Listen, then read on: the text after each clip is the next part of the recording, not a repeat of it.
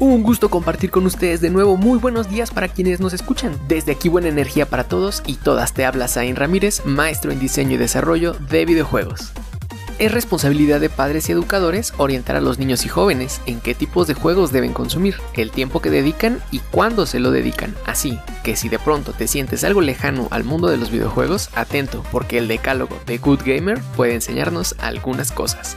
1. Juega con tus hijos, adéntrate en su mundo y disfruta con ellos, anímalos a mejorar y felicítalos por sus logros. 2. Utiliza la guía de clasificaciones para elegir los juegos adecuados. Recuerda que cada letra y descripción del código establece la edad mínima aconsejable para cada juego. 3. Los videojuegos también educan, así que sácales partido. Pueden servir para potenciar las habilidades cognitivas de tus hijos y tú aprovechar esta inercia para enseñarles a planificar y gestionar otras tareas. 4. Evita sorpresas desagradables y compra siempre productos oficiales, tanto en lugares físicos como en portales online autorizados. 5. Recuerda que tú mandas en el videojuego, así que utiliza el control parental de las consolas. Con él puedes monitorear sus hábitos y establecer restricciones.